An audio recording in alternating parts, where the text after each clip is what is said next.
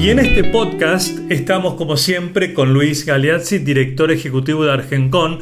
Hola Luis, ¿cómo estás? ¿Cómo estás Juan? Todo muy bien por acá. Muy bien, por acá también y con mucha expectativa para escuchar a Agustín Belloso, nuestro entrevistado del día. Agustín es abogado, cofundador y CEO de Tomorrow Foods. Hola Agustín, ¿cómo estás?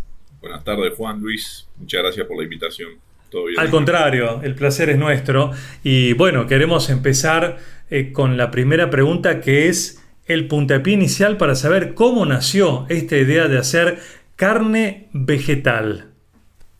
Bueno, te diría que más que la, idea de hacer carne vegetal fue la inquietud de cómo aprovechar de mejor manera nuestro sistema de producción agrícola de, una, de, una, mejor manera que para hacer los alimentos y los productos que nos está pidiendo el mundo. Entonces nace de las experiencias complementarias de, los socios y fundadores que, que venimos de distintos ámbitos vimos esa oportunidad en el mercado que podría traccionar hacer ese sistema sustentable aún mejor, apalancándolo, pero volviéndolo más sustentable todavía.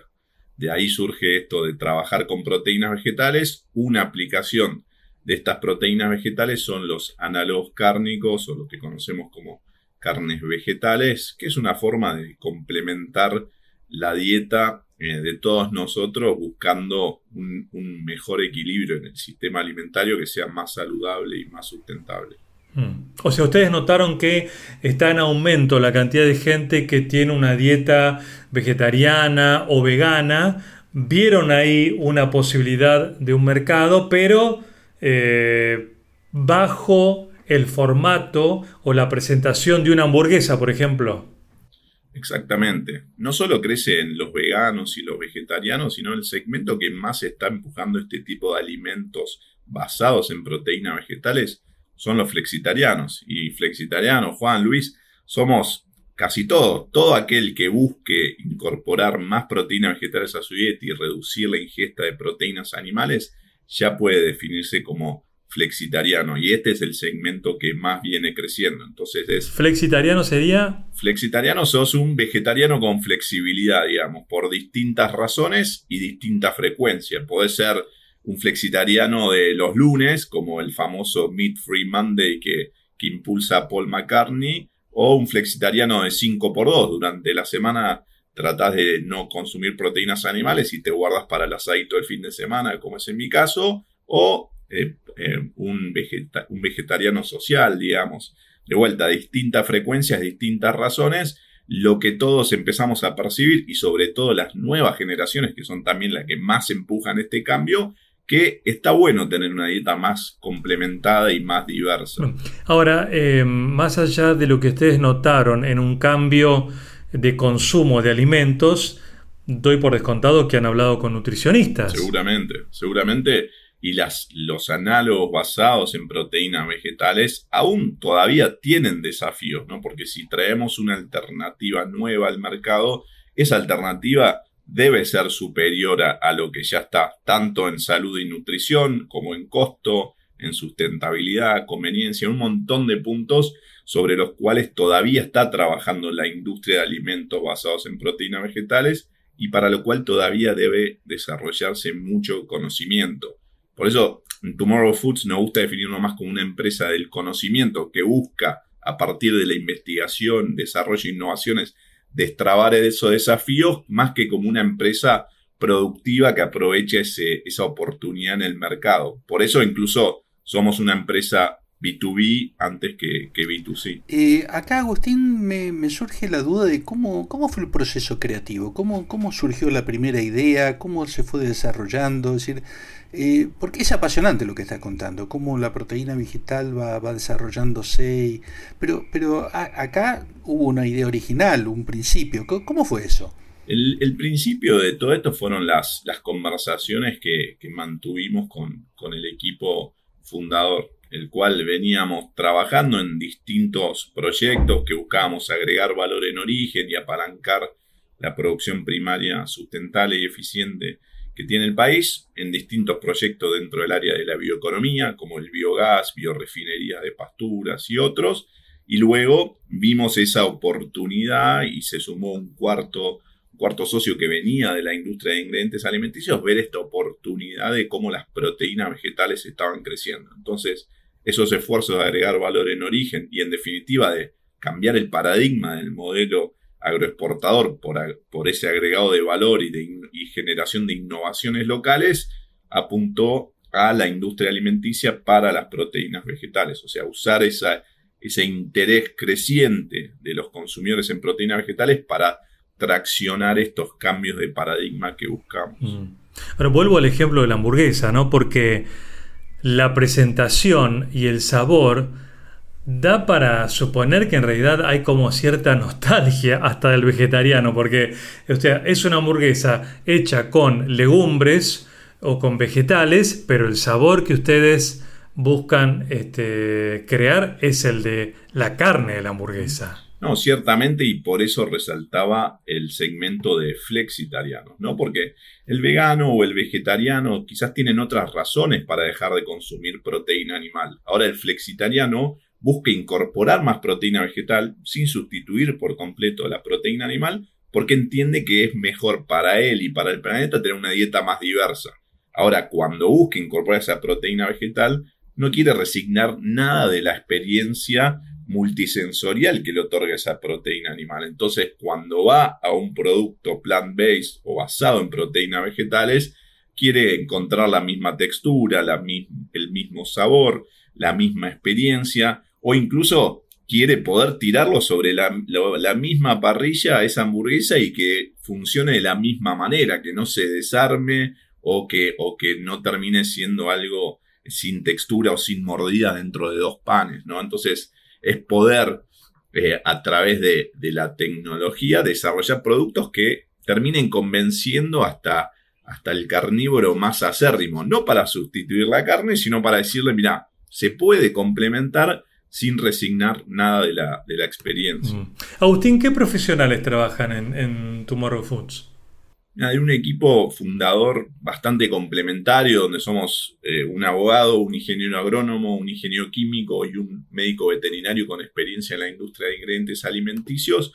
Luego fuimos complementando con otros perfiles como ingenieros en alimentos, licenciados en ciencia y tecnología de los alimentos, biólogos, incluso hoy tenemos programadores y, especialistas en ciencia de datos para empezar a entender em, o tejer mejores eh, relaciones. Pero te diría que incluso antes de crecer el equipo, hicimos en Tomorrow Foods un modelo de articulación público-privada. ¿no? Entendíamos que había muchos centros de investigación en Argentina con profesionales muy buenos haciendo un gran trabajo y que podíamos eh, trabajar con ellos en articulación para para traer estas innovaciones al, mercado. Eh, así a mí me interesa un poco preguntar por qué experiencia ustedes ya han hecho afuera de Argentina, porque ustedes ya han, ya, han traspasado la, frontera y, por ejemplo, en Estados Unidos, donde creo que ustedes ya están, ¿cómo se mira esto? ¿Es, es, una, es una moda? ¿Es una tendencia firme? ¿Es un, ¿Cómo el mercado va aceptando esta innovación?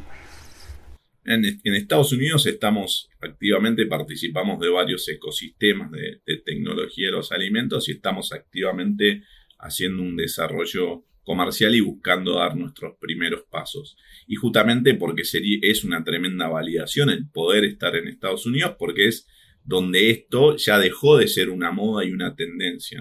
Menos del 2% de los ciudadanos de Estados Unidos consideran que la alimentación basada en plantas es una moda. Es más que una moda, es una tendencia y un segmento del mercado ya instalado.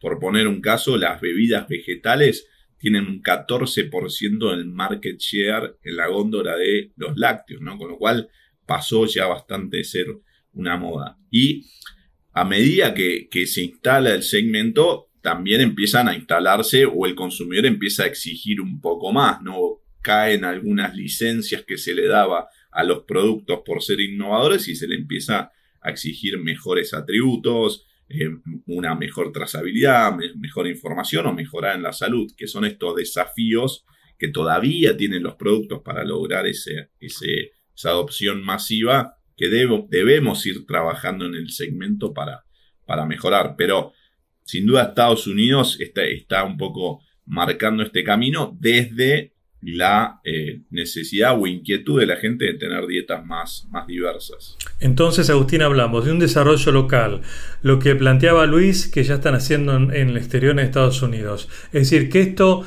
a nivel global, ¿crees que va a tener un impacto en aumento? Seguramente, y, y va a tener un impacto porque va a ser parte de la solución de uno de los grandes desafíos que tiene la humanidad por delante, que es cómo producir de una manera eficiente y sustentable alimentos para 10 mil millones de personas. Entonces, si lo vemos hoy y ponemos los números crudos, los alimentos basados en proteínas vegetales han tenido a nivel global una adopción del 2% del market share de alimentos, ¿no? Bastante chico para todo el ruido que vemos y demás. Ahora, todo ese ruido, todo ese movimiento en el mercado, inversiones vienen porque a medida que avanza la tecnología, avanza esta esta promesa que pasa a ser una realidad de que estos alimentos basados en plantas realmente pueden venir a completar ese gap que se va a generar entre la producción y oferta de alimentos y la demanda a futuro. Porque además de que somos más, tenemos que, somos cada vez más conscientes de que lo tenemos que hacer de manera sustentable. Y hoy el sistema alimentario que tenemos sí se tiene, tiene que volverse más sustentable, pero al hacerlo necesariamente en algunas cuestiones va a tener que desescalar, con lo cual tiene menos capacidad para, para cumplir con esa creciente demanda. Mm.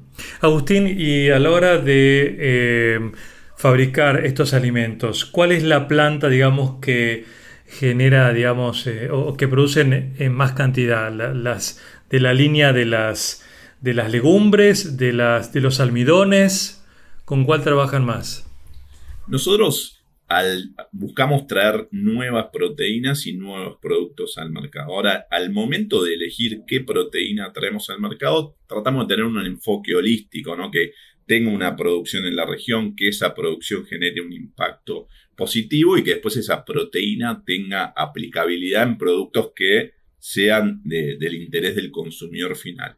Y ahí encontramos a las legumbres dentro, donde puedes encontrar a la arveja, la lenteja, garbanzo y porotongo, una gran solución en todos esos, eh, en todos esos puntos que mencionaba. ¿No la soja? La soja es una excelente proteína mirada desde el punto de vista de la funcionalidad. Lo que tenemos en, nuestro país o en nuestra región, que aún con toda la presión eh, fiscal que, y impositiva que tiene ese cultivo, sigue siendo rentable. ¿no? Entonces, vemos que no tenemos que darle una opción adicional al, productor argentino agregándole valor en origen para que haga soja. Ya la hace. Lo que tenemos que darle es razones para que haga un poroto, una lenteja, una arveja para que diversifique e intensifique su rotación de cultivos, alejándose de un monocultivo, porque eso hace a mejores suelos ya que impactan la biodiversidad de ese suelo. Entonces, como decía al principio, lo que hoy pide el mundo, que es alimentos, proteínas vegetales, fíjate cómo tracciona hasta el campo mismo para hacer nuestros suelos más sanos. Y una vez que tenés suelos más sanos, vas a tener plantas mejor nutridas y esas plantas mejor nutridas se transforman en proteínas y mejores alimentos, con lo cual entras en un lindo círculo eh, virtuoso. A, eso quería ir, Agustín. Eh, a ver si me equivoco al decir esto.